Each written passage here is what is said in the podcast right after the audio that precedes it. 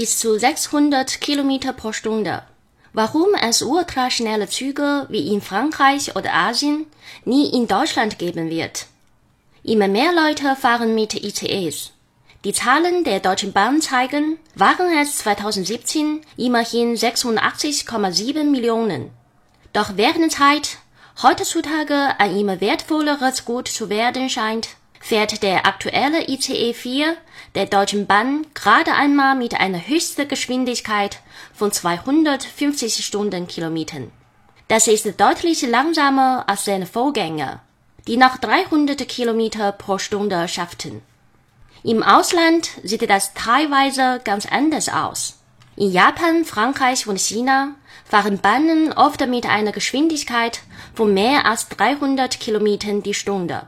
Die Geschwindigkeitsrekorde liegen laut Zahlen von GoEuro auf Teststrecken sogar zwischen 500 und 600 Stundenkilometern.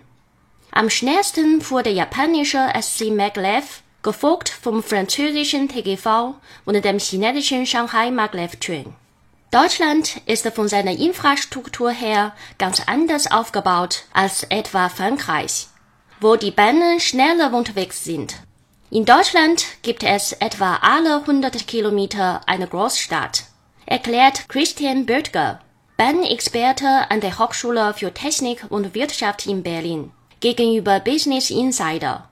In Ländern, in denen die Züge schneller fahren, halten sie an weniger Bahnhöfen und legen längere Strecken am Stück zurück, sagte der Experte.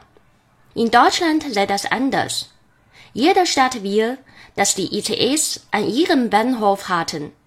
Durch die Zeit, die die Schnellzüge dann immer wieder zum Beschleunigen brauchen, mache es fast keinen Unterschied, ob die Bahn ab einer bestimmten Geschwindigkeit langsamer oder schneller fahre